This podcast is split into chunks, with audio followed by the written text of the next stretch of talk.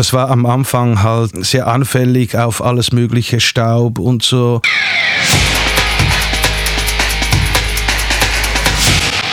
Delamar, Musify Your Life. Willkommen zu Delamar Studio Talk auf www.delamar.fm. Heute gibt es neue Themen. Mein Name ist immer noch Henry Kresse.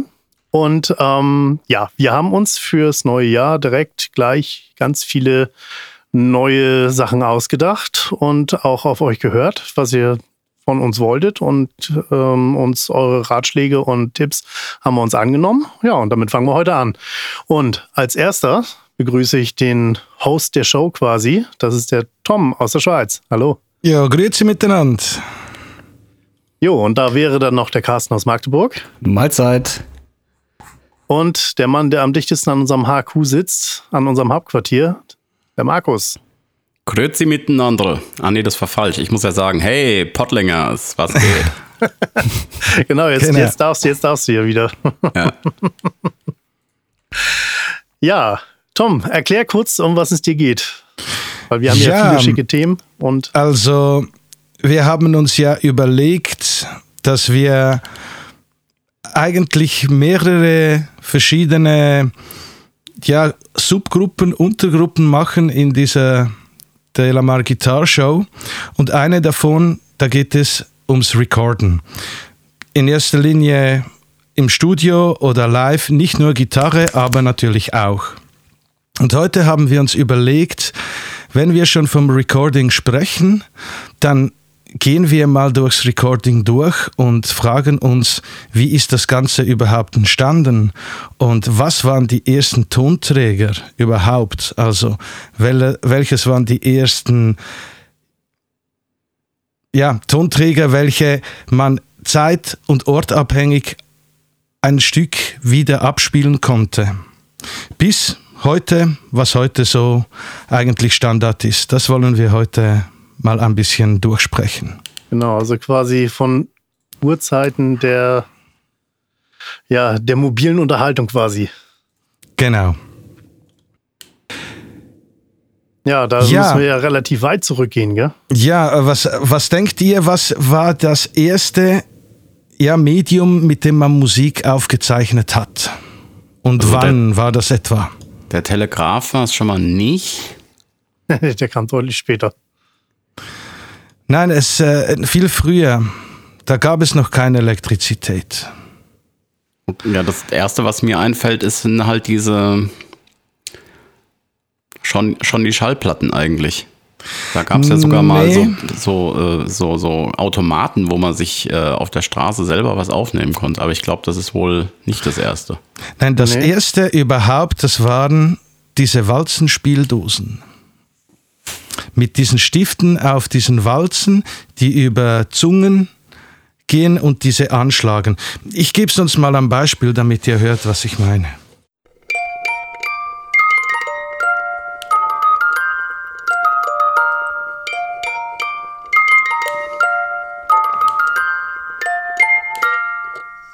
Genau. Und was spektakulär ist bei den Dingern, die gibt es heute noch. Und die werden heute auch noch gebaut.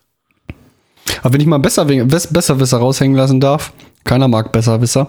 Du hast eben gesagt, ähm, aufgenommene Musik. Das ist ja nicht aufgenommen, das ist ja nur gebaut. Nein, nein, äh, abgespeicherte Musik eigentlich. Ach so, ja gut. Dann, ja genau, da, ich, da muss man jetzt ein bisschen Unterschied machen dann. Ne? Ja, ja, also eigentlich eine Musikkonserve, die ja zeit- und ortunabhängig abgespielt werden kann, immer wieder. Genau, also klar ist natürlich Musikinstrumente, die gab es ja schon deutlich länger. Da kann man halt sagen, bis dahin musste man immer jemand haben, der da sitzt und die Musik spielt.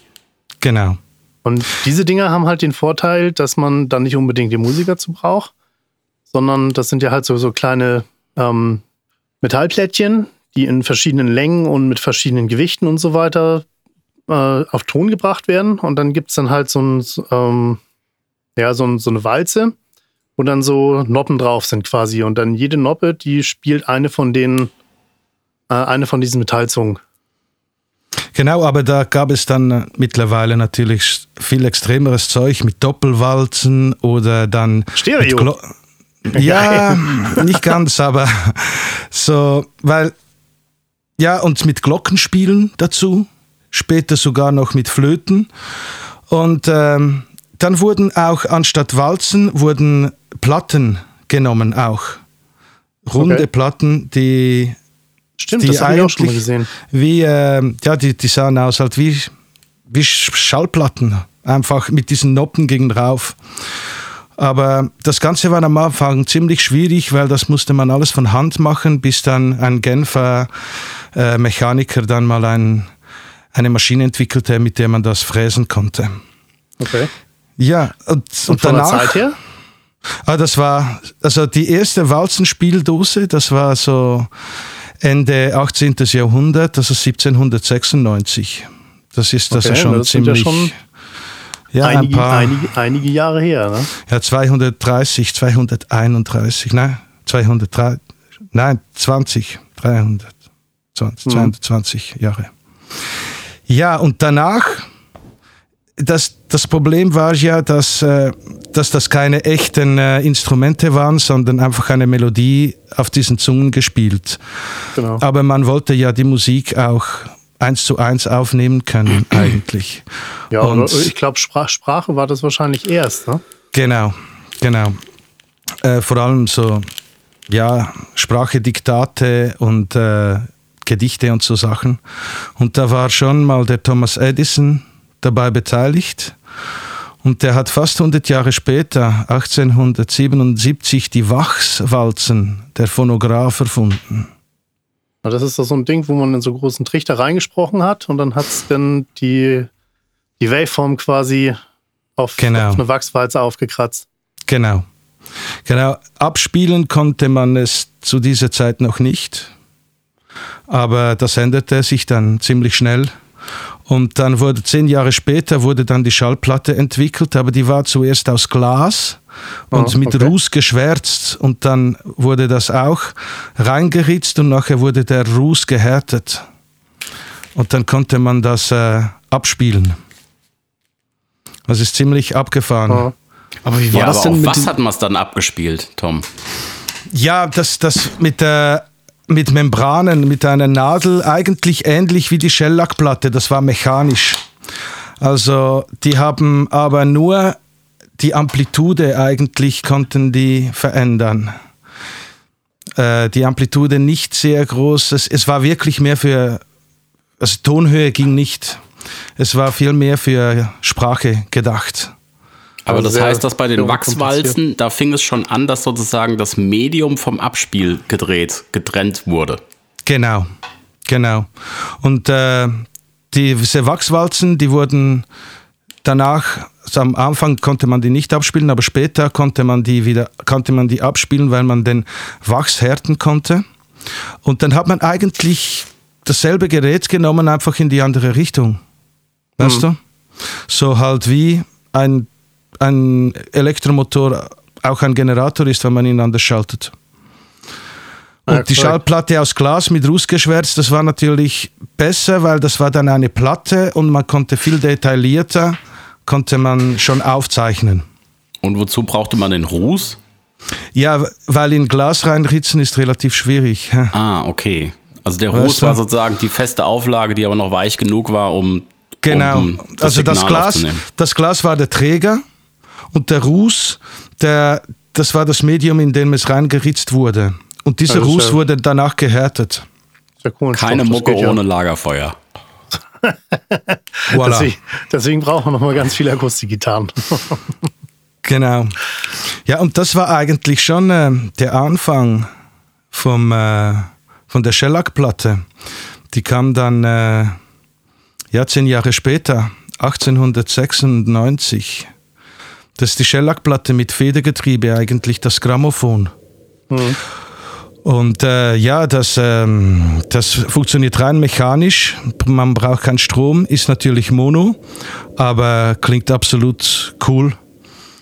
Muss, Ähm. wie, wie, wie, kam denn die Drehung zustande? Musste man das irgendwie, irgendwie aufziehen oder so? Ja, da kennst du da die Uhrwerke, die so ein eine Schneckenfeder haben. Genau so funktioniert es.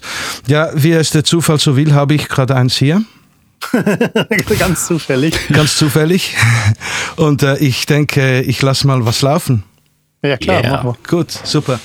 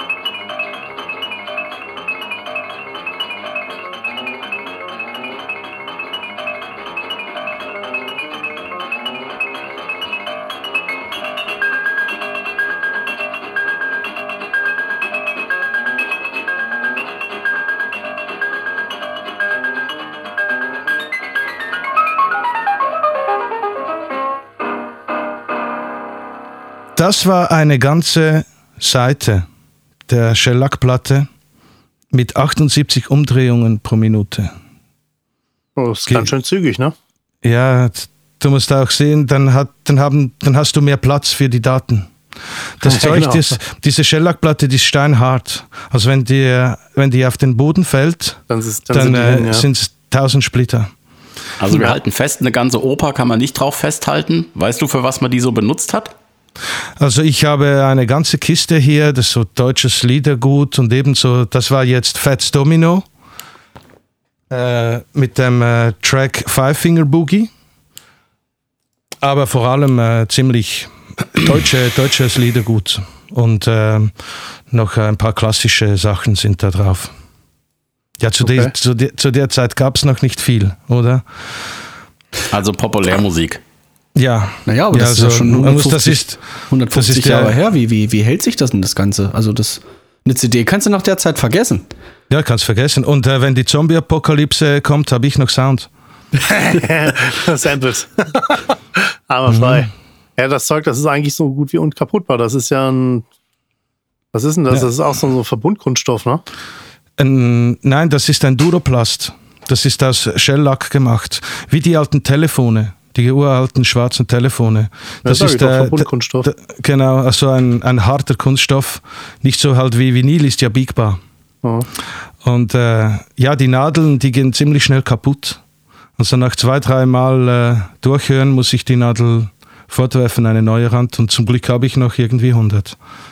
Aber grundsätzlich äh, sprechen wir doch jetzt die ganze Zeit von einer Technologie, die dann später mal die klassische Schallplatte, was wir als Vinylplatte kennen.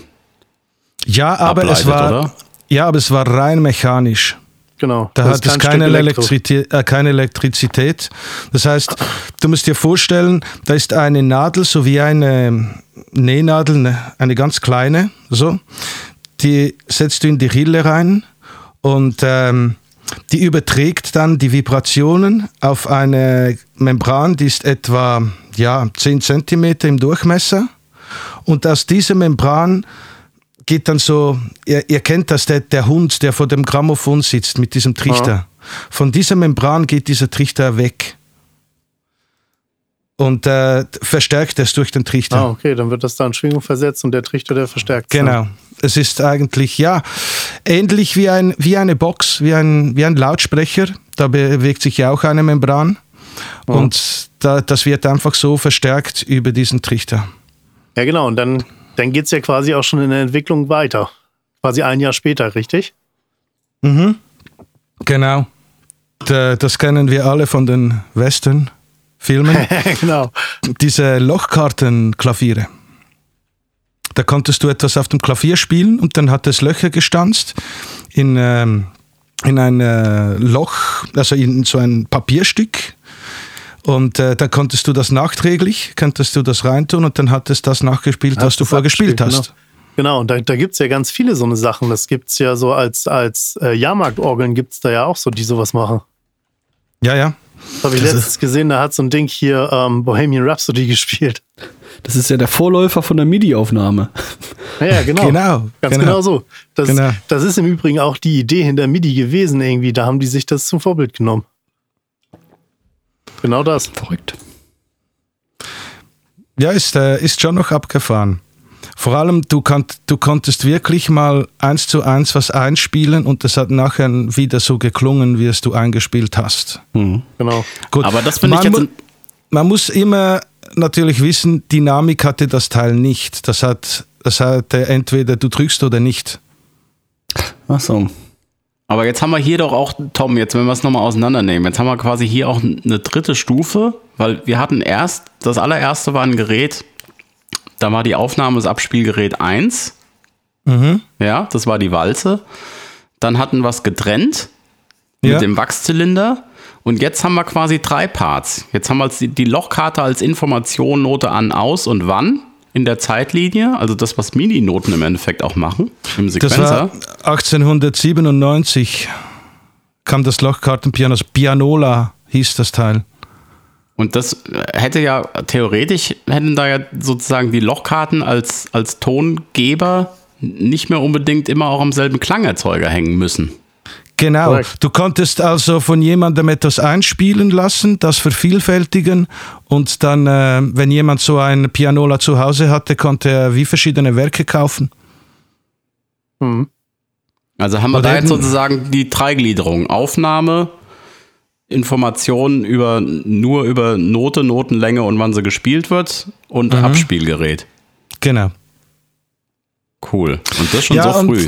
Und das, das war eben schon, schon ein erster, naja, Pain in the Ass für die Musiker, für die Pianisten, Ja, genau. die, äh, die in den Salons spielten und so, weil dann konnte man sie ersetzen. Hm?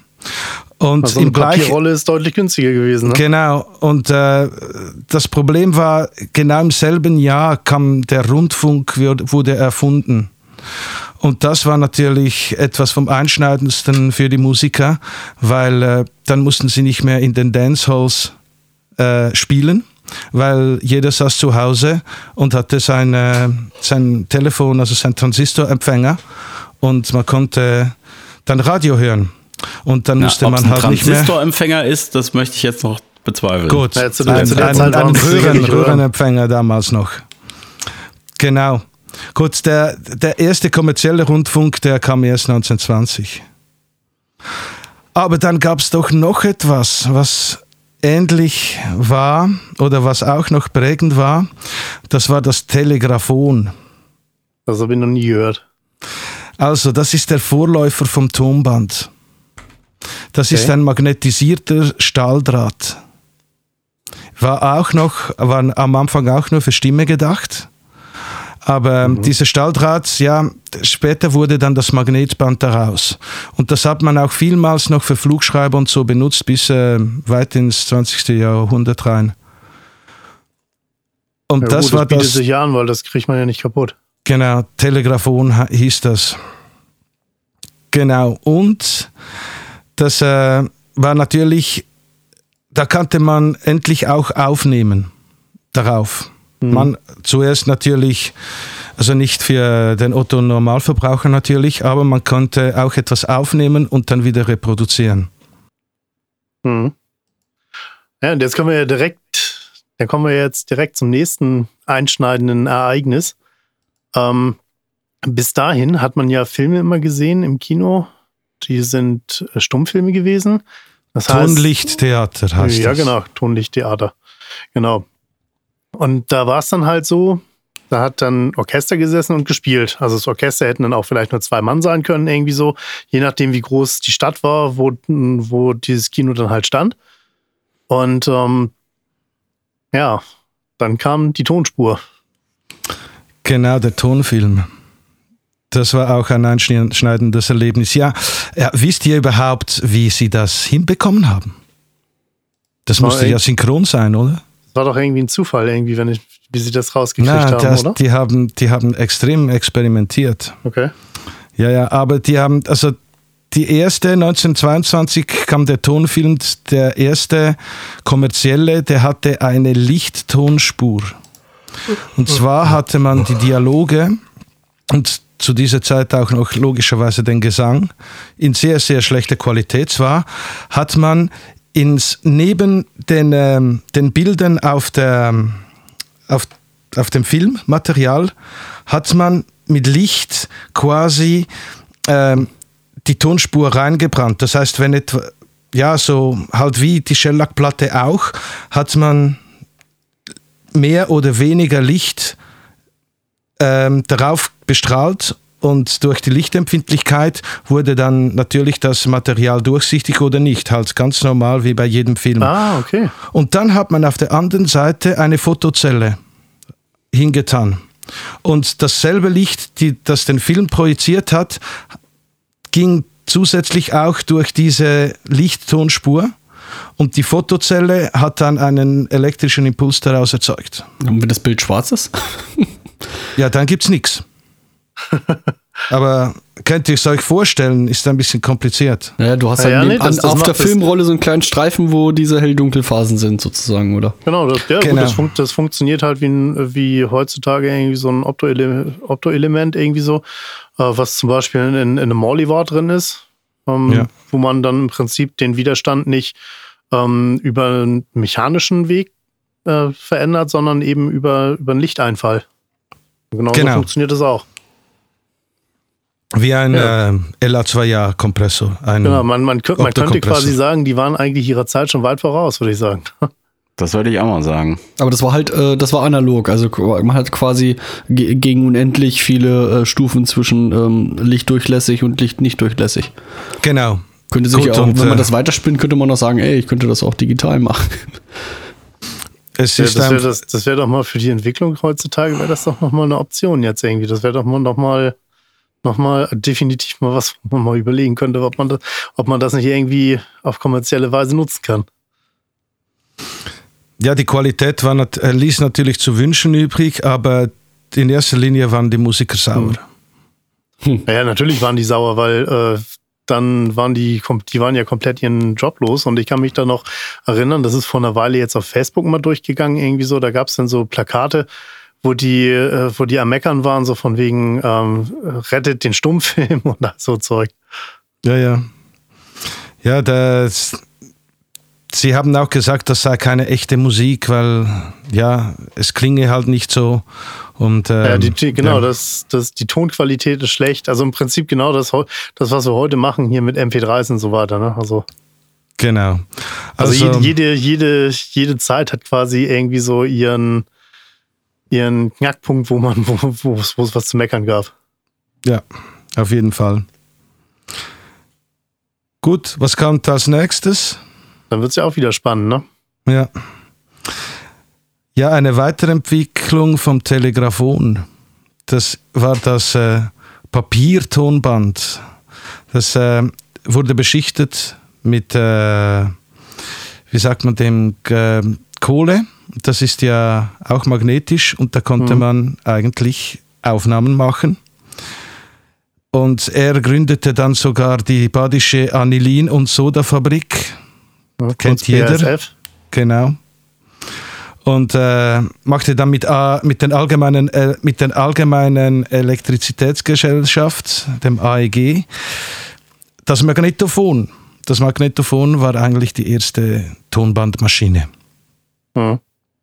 Und AEG hat sie dann weiterentwickelt und hat dann Magnetbänder gemacht äh, auf äh, Eisenbasis und Nickelbasis. Mhm. Weil wir haben ja nur, es gibt nur drei ferromagnetische Stoffe, das ist Eisen, Eisen, Nickel und Kobalt. Diese drei Metalle sind magnetisch, alle anderen nicht. Und mit diesen drei kann man äh, Magnetbänder machen oder Gitarrenseiten. Jo. Etwas anderes geht ja nicht. Genau, und, E-Gitarrenseiten. und zwischen, E-Gitarrenseiten. zwischen der BASF und der AEG, da gibt es dann da Ja, gibt's ja Vin- quasi noch die Vinylplatte. Das müsste ja so ungefähr dazwischen gewesen sein. Genau. Oder, oder, oder ziemlich zeitgleich. Ja, zwischen dem Papiertonband und ähm, ja, dem, dem Magnetband eigentlich war die Vinylplatte, was eine Weiterentwicklung war vom ähm, Grammophon. 1930. Genau, und die Genau. AEG, die, die hat das Ding da 1935 gebaut. Ja, was halt einfach der Vorteil war am äh, Magnetophon ist, man konnte selber aufnehmen. Ja, Bei absolut. der Vinylplatte geht das nicht. Aber Oder? trotzdem hat sich ja die Vinylplatte, sag ich mal, in, in den 30 Jahren ab Erfindung ähm, oder noch länger äh, ja, als, als Wiedergabegerät da doch durchgesetzt, oder nicht? Ja, das, das Teil ist auch unverwüstbar. Also wir haben jetzt äh, Grammophonmusik gehört vorher von 1920. Das, das Zeug klingt immer noch. Ein ein Band von 1930, ich weiß nicht, ob das noch klingt. das, kannst Das du sind Glück haben, magnetische, dass, dass das die, ist das rein vom Tonträger her. drauf ist. Also wenn du, du weißt es ja von früher, diese Bandkassetten, Ja.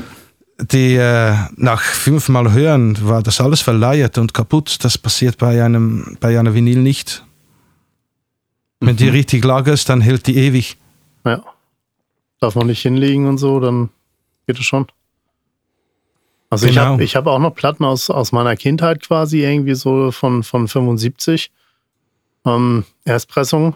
Und die ab und zu höre ich mir die tatsächlich nochmal an. Und ähm, mittlerweile habe ich wieder einen Plattenspieler.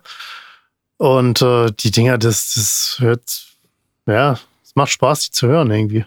Also war das Magnetophon gar nicht so ein, so ein Consumer-Gerät, oder?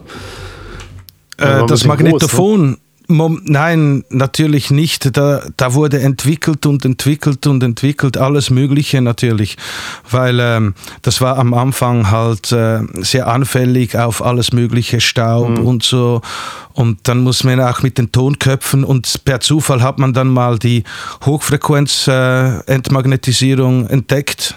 Weil vorher hat es gerauscht und Biasing des Grauens. Und äh, per, per, per Zufall kam man aus dieser Hochfrequenzentmagnetisierung und das hat natürlich dann die Soundqualität enorm gesteigert. Ja, das ist ja immer noch ein ganz großes Thema bei den Bandmaschinen von heute, ne? Also, Ja, sicher. das muss, das muss ja für jedes Tape irgendwie kalibriert werden, oder? Mhm. Ja, darum, äh, ja, wir haben es schon gut mit der digitalen Technik heute, aber da sind wir noch lange noch nicht. nee, da kommt, noch ein paar, da Nein. kommt ja fast noch ein Jahrhundert dazwischen. Ja, ja, fast, genau. Ja, es wurde natürlich schon immer weiterentwickelt am, am Band. Dann kamen so die normalen Bandspulen, die großen, die man kennt, dann die kleinen, dann die Einloch-Bandkassetten. Aber dann erst später, 1963, kam diese Zweiloch-Bandkassette von Philips, äh, die jeder kennt vom Sony Walkman. Genau, Ja. die Dinger, wo man dann, wo man dann den Bezug zum Bleistift herstellen muss, irgendwie. Genau, genau. Und Das ähm, kein Schwein mehr kennt heutzutage. Aber ich habe noch, ich habe tatsächlich noch zwei Bandmaschinen hier, die, äh, die tatsächlich auch noch funktionieren, die sehr gut funktionieren und die, die mache ich mir jetzt gerade fit, irgendwie so mal, da will ich mal ein bisschen experimentieren, ob sich das lohnt, irgendwie Sachen da drauf aufzunehmen. Ja, wenn du, du gute Kassetten noch findest. Gut, man findet sie eigentlich schon noch im Mü- Ja, ja, das ist kein Müller Problem. oder so. Also die, die sind ein bisschen teurer jetzt. Also früher, wo, wo, wo, wo das relativ neu war, da waren die Sacken teuer, dann ist es mal total billig gewesen, die Dinger zu kriegen. Und jetzt, wird's, jetzt werden sie wieder teurer. ja, Aber ja was, gut, was aber, was aber es, geht, es geht wieder rauf. Es geht wieder rauf, Ja, ja. Die, die Verkäufe. Genau gleich wie beim Vinyl. Also letztes Jahr ist der Umsatz an Vinyl erstmals höher gewesen als bei, von digitalen Downloads in, wo war das? In England, denke ich. Ich Genau. glaube, ja, genau, UK war das. Und was, was ich mal spektakulär fand, ähm, die, ähm, das gibt ja noch ganz viele, ganz, also gerade so im Hörspielbereich und so weiter, da, da produzieren die tatsächlich noch Kassetten, ne? Ja. Ja gut, meine Kinder, meine Kinder haben auch noch Kassetten. Naja. Jetzt, Also ich, ich, fand das, ich fand das jetzt total spektakulär, weil ich habe ich hab da jetzt eigentlich schon bestimmt ein Jahrzehnt nicht mehr dran gedacht, irgendwie so, weil äh, das geht einem dann irgendwann durch. Und da habe ich jetzt gerade gesehen, äh, der Europa Verlag, äh, die im Speziellen die drei Fragezeichen, da habe ich gesehen Vinyl, CD, MP3 und Kassette. Ja, ja. Obwohl ähm, der äh, Sony Walkman, der 1979 auf den Markt kam, ist hergestellt worden und supported worden bis letztes Jahr. Okay. Letztes Jahr haben sie es eingestellt und es ging ein trauriges Raunen durch die ganze Community. Ich, ich hatte das Ding. Ja, wer nicht? Ja, ich, ich, ich Von hatte den uns, bis, von bis uns letztes den. Jahr. ich ich habe dann jetzt irgendwie weggeworfen, weil er, weil er nicht mehr ging und nur rumlag. Aber da hätte ich ihn ja vielleicht mal noch, hätte ich ja vielleicht mal anrufen können. Vielleicht hätten sie mir das Ding repariert. Scheiße. Ich glaube, ich habe noch drei oder vier von den Dingern unten im Keller irgendwo rumliegen. Ja, das Coole war ja immer diese CD-Discs, die man mitnehmen kann. Da konntest du nicht joggen gehen, weil da, da sprang die ganze Zeit, Ja, Zeit genau. die scheiß CD, aber mit dem Genau. Walkman, der war unverwüstlich. Ja, genau. Und, und wenn, äh, wenn das Ding irgendwie sich mal, den, Tonkopf konnte man ja auch noch justieren bei dem Ding irgendwie, so wenn es scheiße geklungen hat, dann hat man einen ganz kleinen Schraubendreher genommen, ein bisschen an dem Tonkopf umgedreht und dann hat es wieder gut geklungen.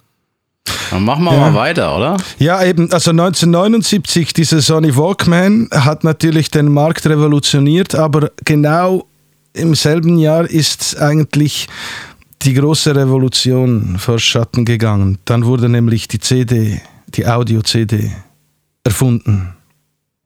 Also das erste digitale Medium. Genau. Und Wisst, zwar, wisst ihr, und zwar eingeführt wurde es aber erst äh, drei Jahre später. Ja. Aber dann wurde es erfunden. wisst ihr eigentlich, wie die auf die Länge gekommen sind? Es war doch von Beethoven oder so. Ja, das genau, das ist- das- 74 äh, Minuten mal, war doch zuerst. Genau, genau. 74, schieß mich tot Minuten irgendwie so. Und das war das Lieblingsstück von dem, von dem Manager von Sony. Und äh, dann, das musste halt auf diese CD draufpassen. Jesus. Genau. Und das war irgendwie ein klassisches Stück von Beethoven, so, so viel ich weiß. Ja, genau. Vielleicht Falls einer von den Delamari das genauer weiß oder so, dann kann er das gerne mal hier unter die Shownotes posten. Das wäre ziemlich cool. Aber dass sich dann CD wirklich in der Breite durchgesetzt hat, weil da kann ich mich selber noch dran erinnern, da gab es ja dann wirklich den Riesenkrieg, als dann die CD-Player gegen die High-End-Tonbandmaschinen äh, in den Audio-Fach-Hi-Fi-Magazinen getestet worden sind. Ey, also nicht- das ging nicht ja nur da. lange, lange, lange hin und her. Und ich glaube, so wirklich der große Siegeszug der CD, das war dann, da kannst du noch mal zehn Jahre drauflegen, locker, oder? Also, Ja, nicht, also nur- nicht nur mit 19 den Bandmaschinen. 1982 wurde die, war die Markteinführung der Redbook CD. Äh, aber der Peak hatte sie 1997. Also die deutsche, deutsche Plattenfirmen haben nie mehr so viel verkauft wie 1997. Weshalb? Weil sie ihr ganzes, ihr ganzes Material nochmals verticken konnten. Ja, genau. Weil bis, bis dato hat sich das Zeug ja irgendwie jeder dann auf Vinyl geholt. Und dann ging, dann ging der Spaß los. Da gab es ja riesen Diskussionen. Was ist jetzt geiler aufgenommen, wenn das alles digital aufgenommen, abgemischt und gemastert ist oder ob es analog aufgenommen, digital abgemischt und digital gemastert ist und Tod und Teufel. Ähm, also ich kann mich da also aus meiner Kindheit irgendwie so, mein, mein, mein Vater, der hat so relativ, der, der war richtig HiFi-Freak. Ne? Also der hat da so eine Stereoanlage gehabt, ähm, die war von der Kohle her war das jenseits von Gut und Böse irgendwie so. Da, haben- da haben sich andere Leute, glaube ich, einen Kleinwagen für gekauft. Und ähm, auch, auch ein paar Freunde von meinem Vater irgendwie, die hatten, also die, wenn die diskutiert haben, das, das, war, das war eine wahre Pracht dazu zu hören. Ich habe da immer schon sehr interessiert gesessen dann. Und da war das echt so, ja, das klingt viel besser wie von der CD, das klingt viel besser wie von der CD. Ne? So, naja, was, was haben wir gerade gehört? Ja, die CD.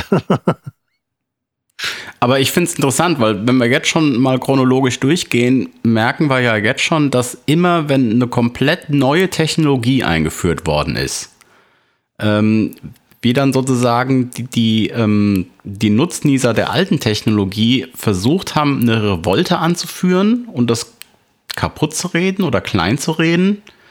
äh, Und dann eben immer so heftige Diskussionen aufkamen. Also wenn wir jetzt nochmal Ja, genau. rekapitulieren, ähm, 1897 mit der Pianola, wo dann sozusagen die, die Musiker gesagt, äh, die Musiker arbeitslos geworden sind. Und ähm, dann mit dem Tonfilm in äh, Lichttonspur 1922, äh, als es dann hieß, irgendwie, ähm, als die Bandmitglieder dann gesagt haben oder die Musiker gesagt haben, das wäre keine richtige Musik und das wird halt auch nicht so gut klingen wie live. Also das sind ja immer Revolten. Ja, der Rundfunk natürlich, der hat, äh, das war riesig auch. Und äh, die Vinylplatte dann natürlich auch, weil da war es viel einfacher, das Ganze herzustellen. Ja, genau. Und, und so, ähm, vorher gab es halt noch keine richtigen Plattenfirmen. Oder so also zu, der Zeit, zu der Zeit von äh, Anfangs Tonbande und so. Das kam dann erst auf, so in den 60er, 70er Jahren. Ja, und dann, dann, ging es langsam ums Profitmachen. Ja. ja, vorher waren das, waren das alles so Sachen, die, ähm, okay, wir nehmen jetzt einfach mal eine, eine, irgendwie eine Platte auf. Das sah dann so aus, dass die alle um ein Mikrofon rumgestanden haben und haben dann Musik gemacht. Und das wurde dann halt lokal verkauft. Also da das sind nie große Stückzahlen irgendwie gemacht worden, dann, weil das, das ging zu der Zeit halt gar nicht. Ja, vor allem ging es auch darum, dass äh, das waren irgendwelche Freaks die, und, und, und Ingenieure und Tüftler, die ja irgendwas erfinden wollten. Ja. Äh, später ging es wirklich darum, wie mache ich äh, am meisten Profit mit, einem, mit dem wenigsten Aufwand. Ja, genau. Also ich kann mich erinnern, so die ganzen Leute von den Abbey Road Studios, wenn du die gesehen hast, ja, die sind mit weißen Kittel rumgelaufen, Schraubendreher in der Hand, Brille auf der Nase und äh, ganz schlau geguckt, ne? Und das waren auch alles ganz schlaue Leute. Also das, das steht mal echt außer Frage. Und das waren alles, äh, ja, das war für damals war das halt Tontechnik eben noch eine Wissenschaft. Ja, die muss Aber es ist, es ist schon sau spannend, oder? Weil also du hast immer eine Epoche, wo, wo sozusagen ein neuer Tonträger erfunden wurde ja. und wie der Tonträger dann auch in das Marktgeschehen, was auf dem Tonträger landet, dann auch beeinflusst hat. Also dann wenn, also der große Durchbruch mit der Vinylplatte, als dann die ganzen Plattenlabels aufkamen, als das sozusagen ähm, auch von den Kosten so niedrig wurde, dass sich jeder Haushalt einen Plattenspieler leisten konnte. Oder, also ich meine, wenn, wenn du es so überlegst, die ganze Rock'n'Roll-Musik der 60er, 70er wäre ja ohne Platte überhaupt nicht denkbar. Nein, äh, erst das dort, ganze Business. Dort fing eigentlich die Musikglobalisierung an. Oder ja, sonst genau. war es alles nur lokal. Oder elitär. Ja, stimmt. Das muss man auch sehen. Also äh, zu, die, zu dieser Zeit konnte dann endlich auch das Pöbel hochstehende Musik genießen, weil sie nicht dafür bezahlen musste, in die Oper zu gehen zum Beispiel. Genau, bei Mozart war es noch elitär. Genau. Spannend. Wie ging es weiter? Ja, äh, 1982 war eben die Einführung der CD und äh, am, im selben Jahr kam schon die nächste Revolution, weil da hat das Fraunhofer Institut den MP3-Codec entwickelt, der dann 1992 ISO-Standard wurde. Und das hat natürlich den Musikmarkt absolut am härtesten revolutioniert. Aber da wurde mindestens ja, zehn Jahre nicht, gar nicht richtig verwendet, oder? Nicht. Nein, äh, es, die Leute waren sich nicht bewusst, was das ist. Ich mag mich erinnern. Ich war mit meiner Freundin eben so 92 war ich im Zug nach Zürich. Und dann kam, kam so ein Techno-Acid, damals noch Acid Freak, und, und fing mit uns an zu quatschen und sagte, hey, da ist etwas total Neues, MP3 hey, das wird den Musikmarkt revolutionieren. Und ich, ja, weshalb? Und dann sagte er, ja, das braucht keinen Speicher. Das ist so klein. Und sage ich, ja, aber ob ich jetzt eine CD habe oder das irgendwie auf einem kleinen Speicher habe, ist für mich dasselbe. Hm. Was ich nicht wusste, ist, dass der Typ verdammt recht hatte. Oder? Ja. Weil auf einmal war Musik, konntest du verschicken. Wie wolltest du sonst eine CD verschicken? Du musstest sie in einen Briefumschlag tun und verschicken per Post. Und jetzt konntest du das Zeug digital in Echtzeit kopieren und jemand anderem schicken. Also das, heißt, das heißt, du schenkst es ihm nicht, sondern du schenkst ihm einen Klon. Ja, genau. Also du, ja. durch, durch das Weitergeben vervielfältigst du es. Genau, und ohne Qualitätsverlust vor allen Dingen. Ne? Ohne Qualitätsverlust. Oder? Und ja, da war die MP3 ja sozusagen das erste, der erste, das erste Medium, was keinen physikalischen Datenträger mehr hatte. Die CD hatte noch einen physikalischen Datenträger, obwohl die Daten auch schon digital waren. Aber mit der MP3, es gab ja nie einen MP3-Datenträger. Nein, das gab es nicht. Sinne. Und vor allem konnten die Plattenfirma das nicht nochmals verkaufen. Weil ja, ich glaube, glaub, das war auch, das war dann auch irgendwie so, dass der Das- Zeitpunkt, wo die Plattenindustrie das eben verschlafen hat, sich damit zu beschäftigen. Genau. Und äh, jeder, der die CD hatte, musste sich die MP3 nicht kaufen, weil er konnte sich ja die MP3 selbst machen. So, zum Beispiel. Und äh, ja, und ja, gelandet sind wir beim Streaming. Hä? Aber das, das MP3 war, das ist die größte Musikrevolution eigentlich. Also jetzt nicht stilistisch oder so, sondern rein vom Konsum her. Aber das- Ähm, das seit, so MP3, seit MP3 ist Musik für den Konsumenten nichts mehr wert, also geldmäßig. Es ist Ja, das ist Konsumware das- wie Luft. Genau, das finde ich nämlich aber auch total spannend, weil irgendwie so, so mit Mitte der 80er Jahre, da haben wir uns schon mal so Gedanken drum gemacht, so ja, und wie wird denn das in Zukunft aussehen mit dem Musikhören irgendwie so. Und da haben wir schon so Ideen gehabt, so ja, dann kommt das alles auf so eine Oblate, ne? dann eine ganze Plattensammlung und dann musst du aufpassen, dass der Hund die nicht frisst. Naja, und im Prinzip ist es ja auch genauso gekommen. Also wenn so ein, wenn du so halt so einen kleinen USB-Stick hast, äh, dann da kannst du ja auch Musik von abspielen irgendwie so und dann über Kopfhörer hören. Ja, das ist, das ist ja durchaus drin, dass dein Hund mal deine Musiksammlung frisst. Ne? Also Ja. ja, aber so kannst du das Zeug natürlich endlos backuppen. Ja. Und mittlerweile gibt es ja, also MP3 heute ist nicht dasselbe wie MP3 damals. Also da gibt es extreme Verbesserungen. Und, ja gut, äh, das hat und, sich dann ja äh, auch ein bisschen was getan. Ne? hat sich weiterentwickelt und auch das ganze Apple-Zeug, das äh, Advanced Audio Codec AAC und Master for iTunes. Und dann gab es noch weitere Kompressionen wie äh, Obis oder FLAC oder was der Geier was. Aber genau, jetzt, jetzt geht's ja noch weiter. Also wir sind ja noch nicht am Ende der, am Ende der Nein, Kette nein, quasi. nein, nein, weil äh, ja, das, das digitale Zeitalter hat Einzug gehalten und äh, 1989 kam der erste Harddisk Recorder. Also das war das Medium jetzt eine Harddisk. Na Der gut, da sind sie auch bezahlbar geworden in der Zeit irgendwie. Ne? Ja, der Fairlight Harddisk Record, ja, es geht. Also ich habe hier einen, Ale äh, was ist das Moment? Einen Akai 6000. Oh, ich das Also schon letzte Museumsstück. Hardware-Flaggschiff. Ja, hat irgendwie auch 6000 gekostet. Hat, Also ich hat mich- ich- sage und schreibe 128 Megabyte Speicher. Gigantisch. Ich wollte gerade sagen, wie Gigantisch. viel Megabyte hat er denn? Ey, das ist, ist aufgerüstet bis zum Maximum. Weißt ich- du, ich was kann das mich Krasse erinnern. ist? Die Dinger, die kriegst du jetzt, das 6000er, das kriegst du zwischen 300 und 500 Euro jetzt auf Ebay hinterhergeschmissen. Ja, das kauft dir keine Sau. Nee. Ich kenne auch einen, niemand. der so ein Zeug noch rumstehen hat, irgendwie so. Ich weiß zwar nicht, was er damit will, aber Ja, Also ich finde es auf, 6000. jeden Fall- ich auf jeden Fall spannend, wenn man sich das mal anguckt.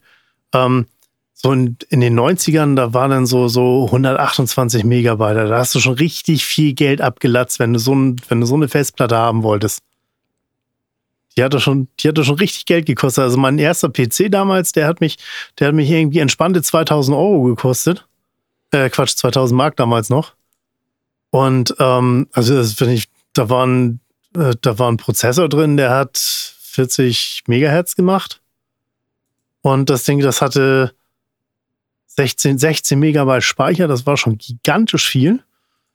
Und irgendwie dann eine 75 Megabyte Harddrive. Aber jetzt nochmal zurück zum Thema, weil, ähm, Tom, ich hatte jetzt einen kleinen Einwand, weil der Harddisk-Recorder, also jetzt, Fair, wenn du jetzt beim Fairlight bist, da hat es ja dann auch ge- angefangen mit, diesen, mit dieser ganzen Sample-Music natürlich.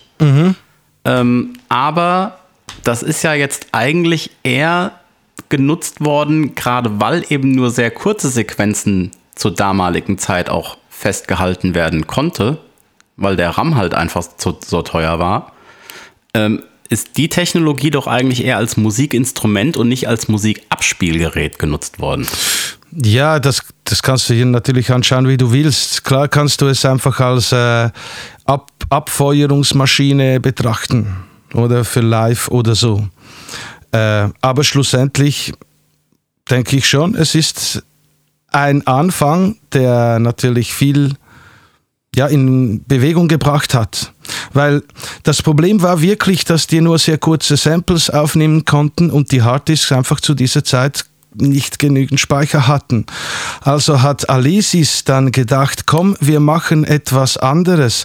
Wir nehmen Magnetbänder, die sind günstig und, und äh, speichern aber digitale Daten drauf, oder? Und das war 1992 und da wurde das ADAT erfunden. Das, diese Schnittstelle kennen wir heute noch als Protokoll. Das ist das Alesis Digital Audio Tape. Und auch damals ging ein großes Raunen durch die Landschaft. Da kann ich mich auch noch dran erinnern, mhm. weil das war dann nämlich die Zeit, wo man sich überlegt hat, ja, kaufe ich mir jetzt so ein äh, äh, Fostex R8, 8-Spur-Tonbandmaschine auf Viertelzoll oder gehe ich jetzt digital in diese ADAT-Geschichte rein, weil der war auch bezahlbar gewesen. Das war ein 8-Spur-Rekorder auf VHS äh, ähm, ja, Kassettenbasis. Genau. Also das Medium war sozusagen auch billig, weil jeder seinen Videorekorder zu Hause stehen hatte. Ja gut, da gab es schon verschiedene Qualitäten. Also ich habe nie eine VHS-Kassette gekauft. Also da hatte ich schon Beta-Kassetten und so. Also speziell, also ja. Echt? Aber der konnte doch, war das nicht VHS? Doch, doch, der, schon, aber einfach, äh, ich habe keine VHS-Bank genommen, da habe ich schon hochwertigere genommen. Aber von den ganzen Abmessungen war es identisch. Also du kanntest v ja. VHS nehmen, aber für das habe ich natürlich schon bessere genommen. Aber auch das war nochmal eine Revolution, ne? weil das sozusagen das, erst, die, das war die erste Möglichkeit, digitales ähm, digitales Mehrspur-Recording in einen bezahlbaren Bereich zu rücken, weil es, ich kann mich daran erinnern, es gab ja auch, also damals hat es ja in den Studios noch die großen, diese, diese mannsgroßen 24 äh, Spur 2 Zoll Magnetbandmaschinen, analog. Ja, die du Und, immer kalibrieren musstest. Ja, mhm. da gab es aber ja dann auch digitale Nachfolger von Sony und von Otari kann ich mich dran erinnern. Die waren halt nur, ich glaube, die haben dann 100, 200.000 Mark oder so gekostet. Also das war halt einfach nur für große Studios überhaupt zahlbar.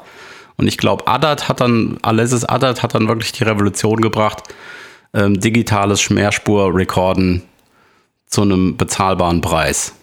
Bevor das alles noch auf Harddisk äh, dann weiterging, später, viel später.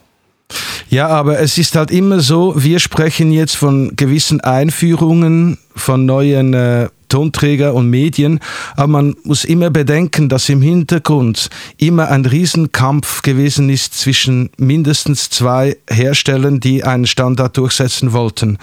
Und die, die wir jetzt genannt haben, sei es AEG, sei es äh, Sony oder sei es Philips, die haben dann einfach immer gewonnen.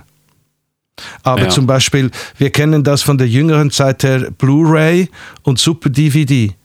Blu-ray hat sich nur durch, durchgesetzt, weil die PlayStation Blu-ray installiert hat und das der günstigste Blu-ray-Player war, den es gab und alle sich eine PlayStation gekauft hätten, äh, haben. Hätten sie aber su äh, Super DVD eingebaut, dann wäre das der Standard gewesen, oder? Mhm. Und ADAT, so. ADAT war einfach eine, dieses Alesis Digital Audio Tape war einfach ein Protokoll und eine Schnittstelle, die sich durchgesetzt hat.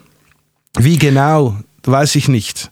Aber im Hintergrund gab es noch andere, ja, Versuche von anderen Herstellern, auch so etwas zu machen. So wie du jetzt vorher erzählt hast. Ja. So, aber Blu-ray zum Beispiel, ne, weil du gemeint hast, das hätte sich jetzt, das hätte sich durchgesetzt. Äh, das mag zwar dann gegen die, ähm, wie heißt das, Video, CD-Video? Video-CD? Video-CD gab es auch, genau. Ja, ja gab es auch.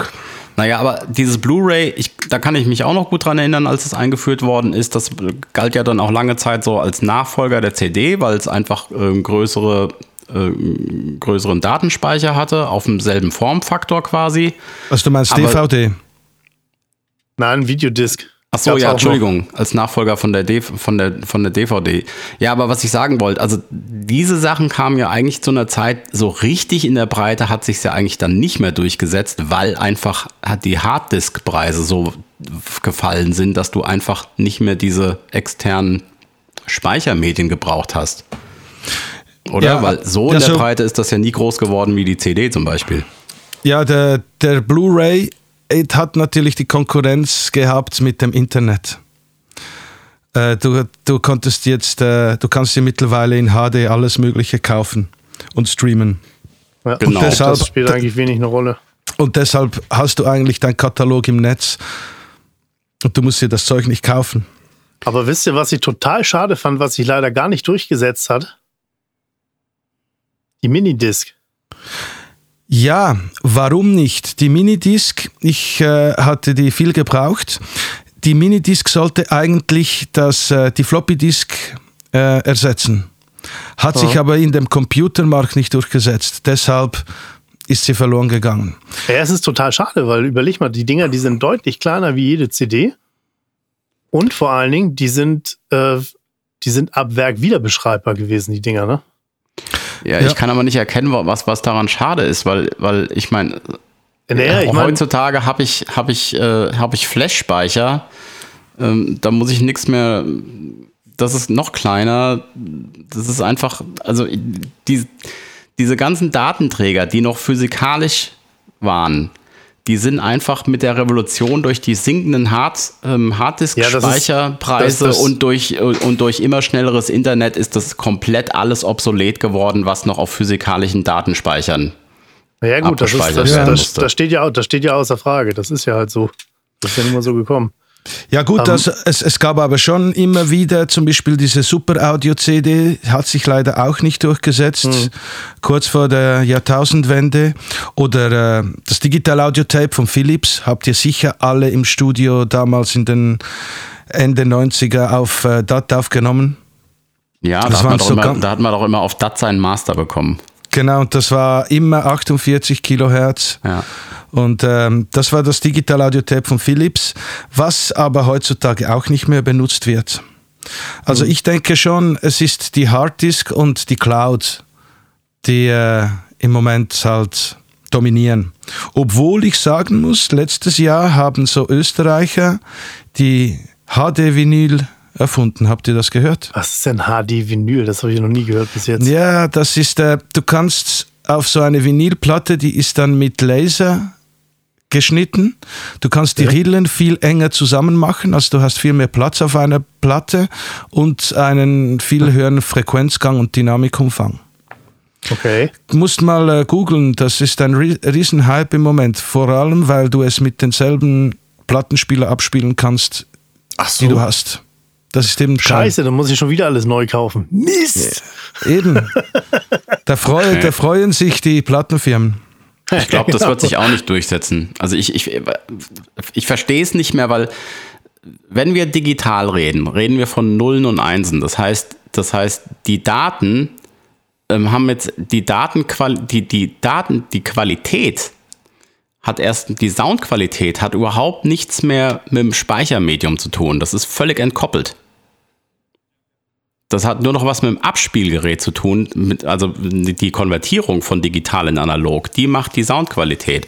Aber ansonsten sind es einfach nur noch digitale Daten auf der einen Seite und auf der anderen Seite brauchst du irgendein Medium, auf was du die digitalen Daten speicherst. Und wie dieses Medium aussieht, ist, ist den Daten völlig egal. Und da sehe ich halt momentan nichts Praktisches als, als äh, günstigen Flash-Speicher. Wieso soll ich mich da mit, mit Vinyl, HD, Schallplattenspielern, Minidiscs oder whatever noch abgeben? Markus, ich glaube, das ist eine Diskussion, mit, in die du mit keinem gehen willst. Der sich, Nee, ich will die Diskussion der- der auch gar Vin- nicht führen. Ich will der- einfach nur, ich wollte nur mal rauskristallisieren, dass eigentlich das eine ist, ist, sind die digitalen Daten und das andere ist das Speichermedium. Und früher gab es da eben noch einen festen Zusammenhang. Also eine, eine, eine, eine magnetische Tonbandkassette, wenn ich die, da war, hatte ich analoge Musik auf dieser Kassette und dann war das fest zusammen. Ja. Das, das habe ich jetzt Ja, nicht mehr. Ich hattest- habe jetzt nur noch Daten und ich habe ein Speichermedium. Und digitale Daten kann ich halt auf allen möglichen digitalen Speichermedien speichern. Ja, es, es geht eher heutzutage ums Ausgangsmaterial. Also willst du MP3 128 oder willst, willst du High Resolution Audio in äh, 192 Kilohertz? Das ist eher die Frage. Die Frage ist für mich, Speicher wird immer günstiger, immer günstiger, immer günstiger. Lohnt es sich MP3 noch zu kaufen? Weil ab letzten Woche haben sich äh, die großen äh, Apple und Spotify und so hatten eine, ein Meeting und haben beschlossen, äh, den Markt auf High-Resolution-Streaming vorzubereiten. Ich wusste das schon seit ein paar Jahren, dass sie das machen. Deshalb verlangen sie auch alle Masters, die für Master for iTunes sind, in äh, 24-Bit und so, so hoher äh, Auflösung wie möglich in der Samplerate, weil äh, die möchten gerne den ganzen Backup-Katalog, die haben sie ja in der Original, ja, in der Original ähm, Ursprungs, wie sagt man dem? Datei vorliegen? Ja, genau, Ursprungsdatei oder Format, genau, im Ursprungsformat vorliegen. Ähm, die wollen sie dann jetzt im High Resolution eigentlich verkaufen und streamen. Das heißt, dass alles, was MP3 ist, wirst du in ein, spätestens in ein, zwei Jahren, denke ich, fangen die an, werden, wirst du das in CD-Qualität oder höher bekommen. Naja, das wird interessant. Ich meine, letztendlich, letztendlich muss man sich bewusst sein, der, der Konsumermarkt, das sind nicht die Leute, die dann äh, wirklich so die, die Feingeister sind und die sich dann hinsetzen, eine sackenteure Anlage haben, den Raum eingemessen haben und Tod und Teufel und, und dann die Flöhe husten hören. Ähm, sondern das sind Leute, die setzen sich ihre 10 Dollar Kopfhörer auf und hören mit ihrem iPhone Musik. Also das, das wird auf jeden Fall erstmal noch eine Weile so bleiben, bis sich da irgendwann mal ähm, ein Abspielmedium durchgesetzt hat, was eben auch diese Qualität tatsächlich abbilden kann. Ja, Carsten, was, was meinst du, wie geht es denn weiter? Ich sehe das auch nur, also im Hinblick auf ähm, Streaming und auf, ähm, ja, auf digitalen Downloads. Also es macht sich keiner mehr eine Platte, worauf er seine Musik irgendwie speichert. Ja, die ist halt einfach da und, und teilweise ist ja noch nicht mal irgendwo gespeichert, wenn man denkt, es gibt ja von äh, Apple, Apple Music oder ähm, wenn du das über iCloud, du kannst ja deine ganze Musik auch irgendwie auf dem Telefon dabei haben, auch wenn du die ja. gar nicht auf dem Telefon hast. Also wie Markus auch schon sagte, das, das, das Medium direkt, das wird äh, äh immer weniger relevant. Letztendlich geht es dann ja, nur noch um den Codec und äh, was für Musik habe ich. Genau, aber weißt, da bin ich jetzt beim Tom. Das finde ich jetzt zum Beispiel super spannend, weil ich meine, wir hatten ja schon so oft die Diskussion äh, mit MP3, schlechte Tonqualität, äh, Loudness War, bla bla bla bla. Ich glaube, was jetzt passiert ist sozusagen, dass wir eine, eine, eine Renaissance erleben, wieder High Fidelity hören zu wollen weil es auch jetzt preislich wieder relevant wird, weil da hat der Tom völlig recht. Also wenn die Speicher Preise immer weiter fallen und die Speicher immer kleiner werden und ich mittlerweile ganze äh, gigantische Plattensammlungen äh, in meinem Handy in der Gegend rumtragen kann, dann stellt sich schon die Frage, wo ist der nächste Schritt? Und da würde ich auch sagen, macht schon Sinn, jetzt mal wieder ähm, hochwertigere ähm, Formate zu etablieren. Also vielleicht sogar ganz ohne Komprimierung. Es macht mit Sicherheit auf jeden Fall Sinn, aber ähm, der normale Konsumer interessiert sich dafür nicht. Ähm, die Leute hören auf ihrem Handy-Lautsprecher die Musik, da ist es doch total egal, was für ein Ausgangsformat davon Ja, das, aber es war schon immer so, dass äh, der Kunde äh, gar nichts wusste von den Neuerungen. Also zum Beispiel, dass äh, ja, der Otto Normalverbraucher der weiß nicht, dass äh, Apple Music, YouTube, äh, Spotify und alle diese großen Player Loudness normalisiert sind. Mhm. Das wissen die nicht. Und das ist denen auch scheißegal. Aber es ist mhm. gut, dass es so ist. Oder? Und das sind, das sind die großen äh, Hersteller und Vertreiber, die das in die Wege geleitet haben, dass die Loudness War beendet wird. Und der, der Zuhörer, der, der weiß gar nichts davon. Aber trotzdem wird das Hörverhalten natürlich vorgegeben jetzt. Hm? Genau, und jetzt, jetzt komme ich wieder als Spielverderber. Was passiert, wenn die Technik irgendwann mal einen Fisch macht? Wie meinst dann du das? Hast, dann kannst du dir dann, was weiß ich, lass, lass es doch einfach mal so sein, im schlimmsten Fall irgendwo schmeißt mal tatsächlich irgendwo einer eine Bombe in irgendein Atomkraftwerk und äh, Strom ist mal die nächsten 20 Jahre nicht. Das ist nämlich der Punkt. Und ich habe noch, hab noch Plattenspieler und den kann ich dann mit dem Generator betreiben. Ich habe eine Gitarre und einen Hut. Ja, en Entschuldigung, Entschuldigung, aber mit dem Generator kann ich auch meinen Computer betreiben. Also. Ja, aber was nützt dir dein Computer, wenn kein Netzwerk da ist?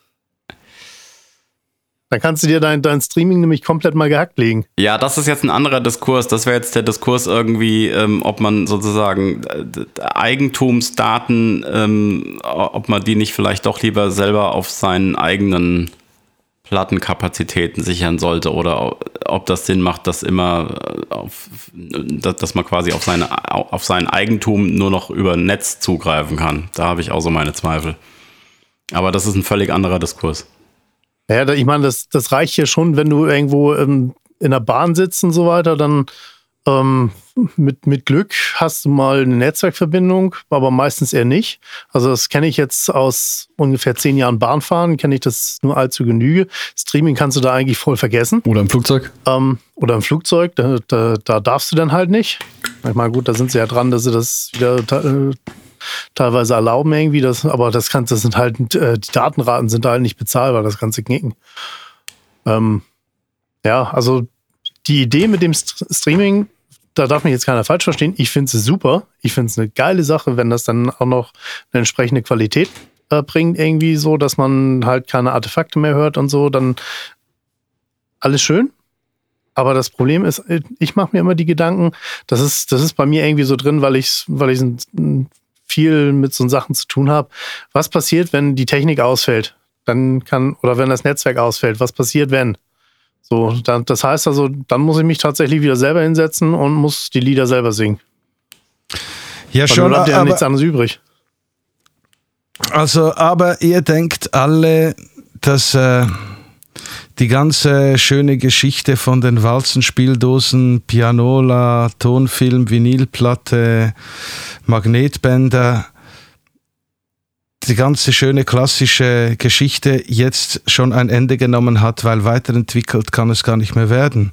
Ich glaube, wir werden uns alle noch täuschen. Nein, ich glaube ich glaube auch nicht, dass das schon zu Ende ist, weil ich denke, der nächste Schritt wird einfach mal sein, wieder ähm, einen Zwischenschritt wegzulassen. Also quasi, wir haben ja jetzt diesen, diesen Zores irgendwie so, dass wir ja äh, aus irgendeiner, aus irgendeinem Abspielgerät über Kopfhörer ins Ohr gehen.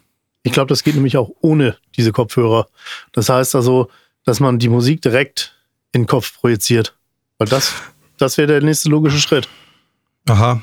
Ah, so, ja gut. Dann ist dein Hirn eigentlich, ist dann der Speicher. Ich könnte mir vorher vielleicht noch vorstellen, dass es so eine Art Multitrack-Edition vielleicht gibt, dass du dir nicht unbedingt selber mischen kannst, aber vielleicht kannst du dir, weiß ich nicht, die Gitarre lauter machen oder so, weiß der Kuckuck.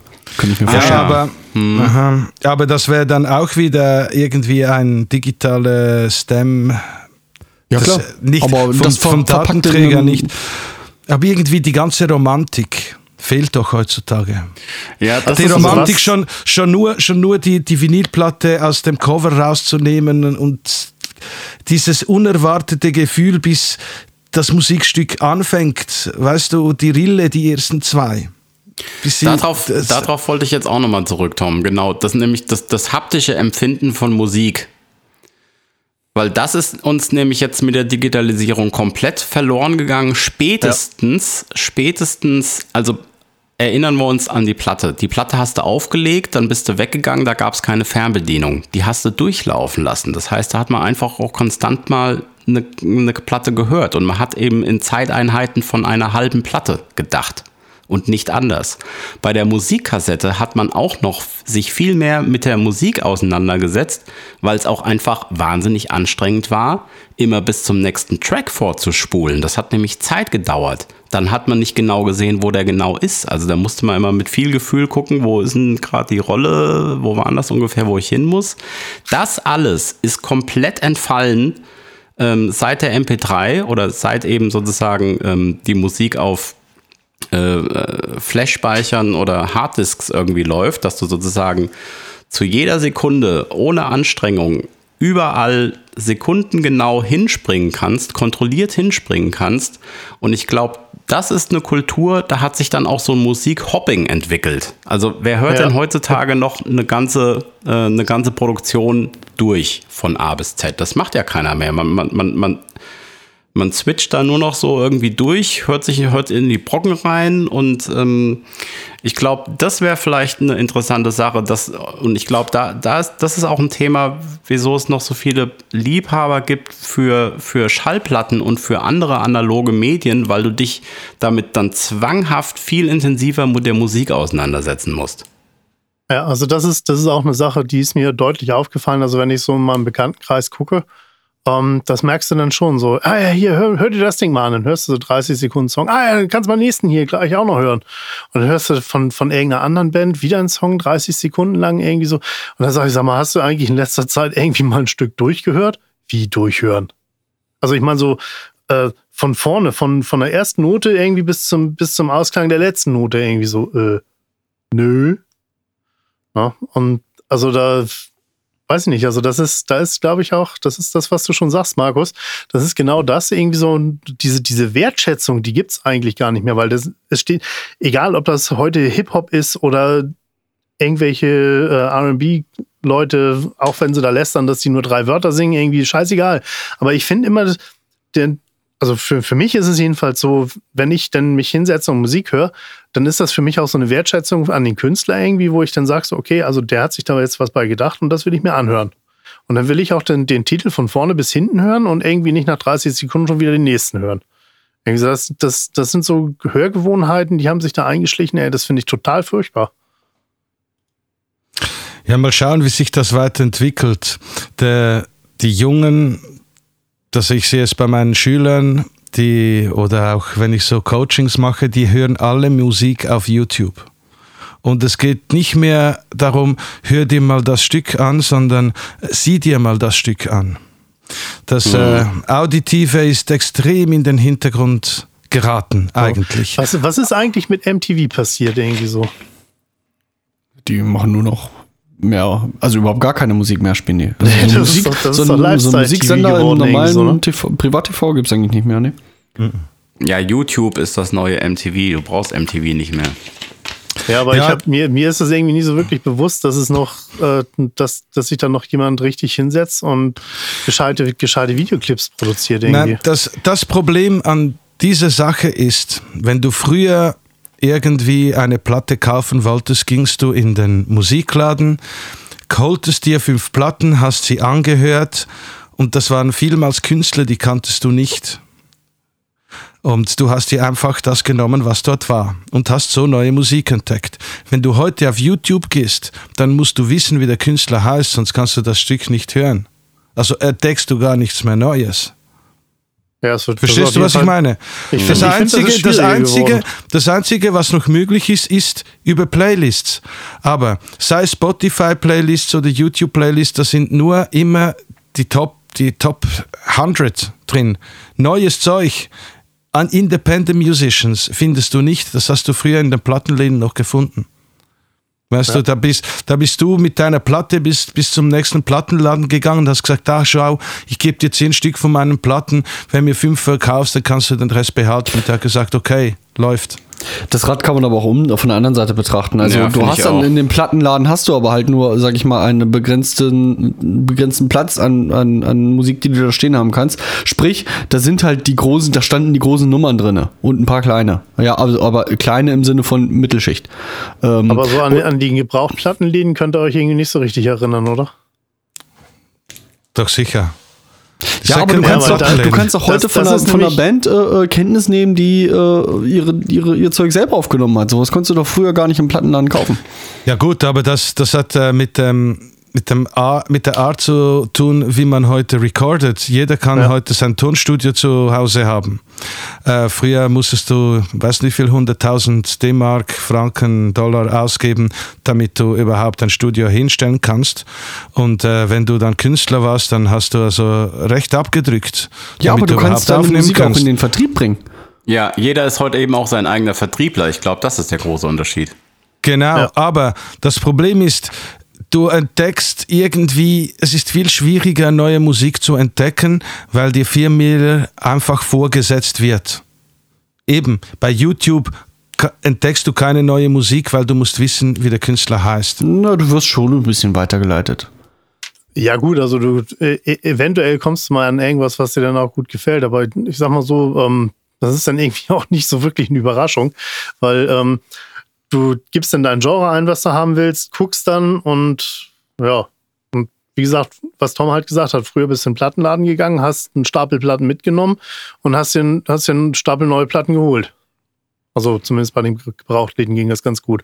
Und da hast du dann halt eben auch mal ganz viele Sachen gekriegt, die dann ähm, aus Amerika, aus Großbritannien, aus Japan irgendwo gekommen sind, irgendwie so abgefahrenes Zeug, was kein Schwein hier kannte. Und ähm, also ich habe da relativ viel Zeug früher immer gefunden irgendwie. Also das ist, ich habe das regelmäßig gemacht, Ja. dass ich irgendwie mir Sachen geholt habe, habe die durchgehört, dann da haben sie mir gefallen oder haben sie mir nicht gefallen. Und wenn sie mir nicht gefallen haben, sind sie bei, bei der nächsten Runde wieder mit weg gewesen. Aber Ja, das ist doch jetzt eine Diskussion über, über, über, über das Guiden zu Musik. Also wenn ich früher vor 30 Jahren in einen Plattenladen ge gegangen bin und habe gesagt, ey, was hast du denn für neue Scheiben da? Dann hat der mich erstmal zurückgefragt, ja, auf was für Musik stehst denn du? Und dann hast du ihm gesagt, ja, ich stehe auf das und das. Und dann hat der gesagt, ah, wenn du auf das und das stehst, dann guck dir doch mal das oder das an. So bist du an neue Musik gekommen. Jetzt mit YouTube geht das natürlich nicht, aber ich bin mir sicher, dass das mit Spotify oder anderen äh, Portalen, dass es da wohl mit Sicherheit auch Suchmasken gibt, wo du nach Genres und sonst was äh, suchen kannst. Also das heißt, äh, wenn du neue Musik finden willst, gibt es die Möglichkeit doch mit Sicherheit auch. Und natürlich ist es Arbeit, denn die Verantwortung, neue Sachen zu finden und zu redigieren, obliegt halt jetzt dir völlig alleine und nicht mehr deinem, ähm, deinem Plattenverkäufer. Ja, aber andererseits Das muss ich auch sagen, wenn, wenn du dann da alleine vor YouTube sitzt, ähm, weiß nicht, also in den, Plattenläden, das war dann immer so, da hast du dich dann noch mit anderen Leuten unterhalten. Du hast ja nicht nur mit dem Plattenverkäufer da gesprochen, da waren ja auch noch ab und zu mal Leute drin. Also das ist dann, wäre dann für einige heutzutage eine komplett neue Erfahrung. Man muss sich mit Leuten auseinandersetzen, irgendwie so. Und mit, man kann sich tatsächlich unterhalten und nicht nur auf sein Smartphone starren. Ähm, und das, das fand ich halt, halt eigentlich echt großartig, muss ich ganz ehrlich sagen. Das, das fehlt mir heute völlig. Ich kenne in, in der Gegend hier kenne ich einen Plattenladen irgendwie so, den es tatsächlich noch gibt, wo man dann auch hingehen kann, CDs und äh, Vinylplatten tauschen und so weiter. Ähm, und der ist halt relativ weit weg von mir hier irgendwie, da komme ich nicht so häufig hin. Äh, aber das, das fehlt, also mir persönlich fehlt es echt, dass man sich dann mit, mit Leuten persönlich auseinandersetzen kann. Also nicht online, sondern richtig persönlich mit Leuten quatschen kann. Irgendwie so, ey, wie findest du das? Hast du das schon mal gehört? Irgendwie so halt mal ein Schwätzchen halten und so. Das, ja, das ist durch die Digitalisierung, finde ich, flöten gegangen. Also in den 80er Jahren in Zürich gab es sehr viele Plattenläden, die nach Genre ausgelegt sind oder waren. Ähm, zum Beispiel nur afrikanische Musik oder nur Funk oder nur Rock, alter Rock. Und da, wenn du in diesen Funkladen gegangen bist, da hast du Zeug gehört. Das ist so geil von Black Smoke, Ro äh, Black Smoke Raw Soul Express, T-Connection, Parliament, alles möglich geiles Zeug. Das findest du heute nie. So viel genrespezifische, unbekannte Künstler, die extrem gut sind auf Spotify. Das kannst du vergessen. Also wir hatten erst letzten, letztens hier in der Schweiz eine Riesendiskussion, dass Spotify die Schweizer Künstler extrem benachteiligen. Oder? Genau wegen diesen Playlists. Also in den Playlists in Top 100 ist genau ein einziger Schweizer Künstler auf Spotify. Und das ist einfach Katastrophe. Das, äh, Ja, ich, ich denke mal, die Schweiz haben vielleicht auch zwei oder drei. Ne? Ähm, nein, jetzt mal Spaß beiseite, aber äh, das, das ist schon so. Du, das, das ist dann alles gesteuert irgendwie. Also das sind dann Ja, also ich weiß nicht, äh, also- auf, auf Apple, wenn ich äh, auf iTunes gehe, da sehe ich in der Schweiz natürlich immer wieder Schweizer Künstler, die gefeatured werden. Hm. Auf Spotify oder auf YouTube sehe ich das nicht. Nö. Weißt du? ist halt kein Markt. Ja, aber ich meine, das das, sollte ja länderspezifisch angepasst sein. Es sind ja alles, alles Kartelle. Ja, natürlich. Das, Ja, das geht ums Geld, das geht ums Geld verdienen und nicht um, um, um schön, schöner Wohnen. Nein, Also es, aber irgendwie, irgendwie sollte die Musikförderung auch in ihrem Interesse sein, was es nicht ist. Habe ich Ja, und ich glaube das ich Gefühl. glaub, ich glaub, ich glaub auch, das ist nämlich das ganz große Problem, warum die, die Plattenfirmen auch Probleme haben, weil die eigentlich keiner mehr ernst nimmt. Weil das jeder weiß und, und es eigentlich keiner mehr mitmacht. Ja, es gibt noch Music Nation mit ihren 360-Grad-Verträgen. Da brauchst, da brauchst du überhaupt nichts mehr. Aber das sind halt all, alles nur die großen. Taylor Swift, Madonna, Justin Timberlake äh, und Justin Bieber und so. Die haben diese Mitgrad-Ticket-Verkäufen und Ja. alles Marketing und Production. Ja, diese 360-Grad-Verträge, das ist das Einzige, was noch rendiert für die Plattenfirmen. Ja. Ja. Ja, gut. Ja, das sind aber halt die bekannten Künstler irgendwie. Das ist nichts. Ja, da, können, kommt, da kommt da dann halt können nichts wir Neues. uns Ne? ver- vergessen. Also ich meine, ich sehe es ja bei der Maria, wie, wie die sich immer in den Arsch klemmen musste, damit da irgendwas geht. Also das ist schon extrem. Ja, das ist halt- also wenn man wenn man es alles alleine macht, ist das ein Sackenarbeit, ne? Also das kann man sich nicht, das kann man sich als Normalmensch nicht vorstellen, weil die Normalmensch, der denkt dann halt, ja, da ist jemand, der macht Musik irgendwie so, hm, ja schön. Aber diese dieser Rattenschwanz, der da hinten dranhängt und dann ähm, in den 60er, 70er war das halt so, da hat sich eine Plattenfirma darum gekümmert. Da war der Künstler, den, den haben die machen lassen irgendwie so. Und wenn er Geld gebracht hat, war gut. Wenn er kein Geld gebracht hat, war er weg vom Fenster. Und ähm, aber die haben sich dann komplett um den Rest gekümmert. Und heute, heute musst du das alles alleine machen, weil äh, die Plattenfirma lassen sich das jetzt bezahlen, ne? Ja gut, aber eben, da muss ich Carsten auch wieder recht geben, du kannst das, früher konntest du das nicht. Ich meine, wenn du heute eine Scheibe aufnehmen willst oder ein Album oder einen Track, dann machst du das. Brauchst vielleicht ein Jahr, aber nachher hast du einen coolen Track und zu Hause mit Kollegen aufgenommen. Früher musstest du ganz viel Geld in die Hand nehmen. Ja, natürlich. Aber dafür ist der Markt auch über, übersättigt mit, sorry, dass ich das sage, Bullshit. Und ähm, deshalb ist es auch wieder schwierig, gutes Material zu bekommen. Darum, Ja. zu- um, wieder, um wieder zurückzufinden, das ist ja auch, was MP3 und die digitale Aufnahme irgendwie so speziell macht. Es ist einfach geworden und jeder kann es.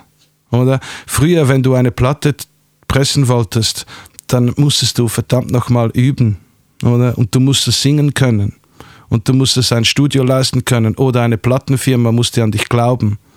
Ja. Und heute kann jeder, dann gibt es noch Melodyne und dann gibt es noch dies und das und äh, Kann quasi jeder singen. genau. Und das macht das Ganze sehr, sehr schwierig, natürlich auch für den Konsumenten, muss ich schon sagen. Ja, es ist halt, es, es ist halt nicht leicht. Ähm, aber nochmal noch mal zurück zum Thema eigentlich so. Wie, wie geht's, wie wird's weitergehen oder was, was ist die Idee, wie es weitergeht? Also meine Idee ist eben, dass dieser Zwischenschritt mal entfällt, dass man halt ähm, direkt in die Kopf streamt irgendwie so. Hat einer von euch da noch andere Ideen?